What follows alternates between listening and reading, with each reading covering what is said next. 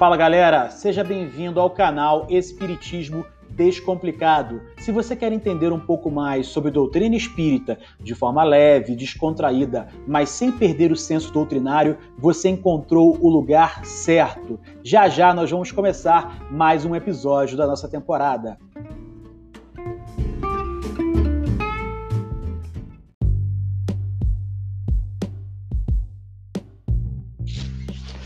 Fala aí, galera. Aqui é o Antônio Fortunato Júnior, diretamente de Brasília, capital federal.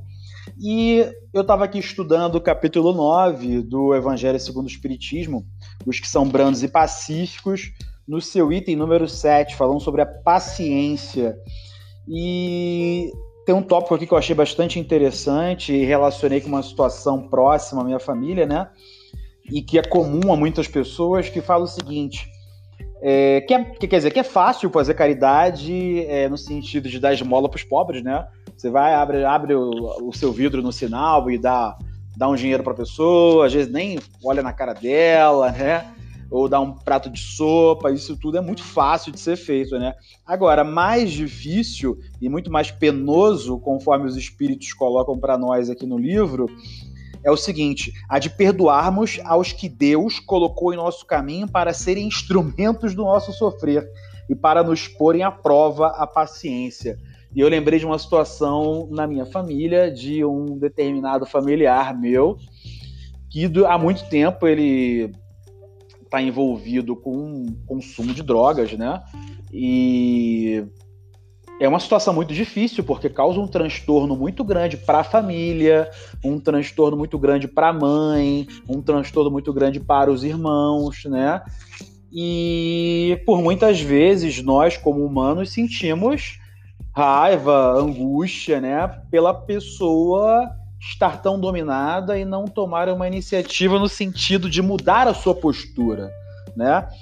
Mas né, os espíritos colocam para nós aqui, né? A, a, temos que evoluir a nossa capacidade de perdoar aqueles que Deus colocou em nosso caminho para serem instrumentos do nosso sofrer. Então, quando gente, alguém que a gente ama talvez não esteja fazendo um mal diretamente para nós, já está fazendo muito mais mal para ele mesmo, mas indiretamente nos faz sofrer, porque é uma pessoa que nós amamos.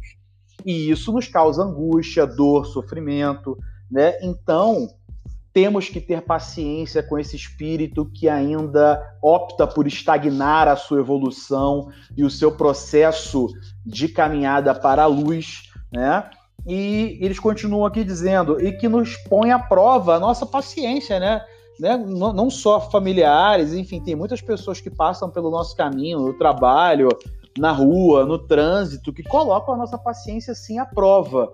Mas, como espíritos imperfeitos num planeta de provas e expiações, nós estamos a todo momento sendo provados para saber se passamos por aquela, se já evoluímos daquele atributo, né? Atributo principalmente paciência, ao qual nós nos referimos aqui, né? Aquela pessoa está colocando nossa paciência à prova, está nos causando transtorno e dor, né? Será que teremos paciência com ela?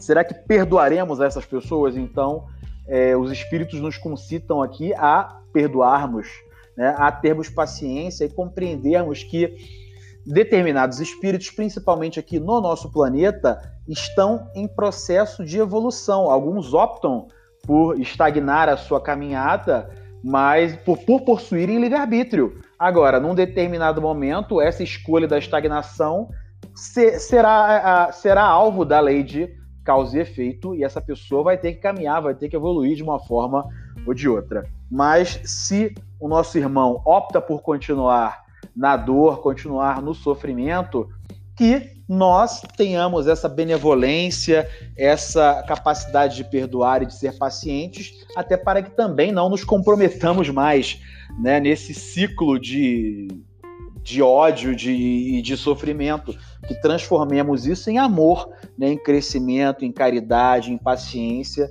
o que só vai auxiliar ao próximo que está em sofrimento e a nós que vamos suplantar essa dificuldade. Valeu, galera. Um abraço, fiquem com Deus.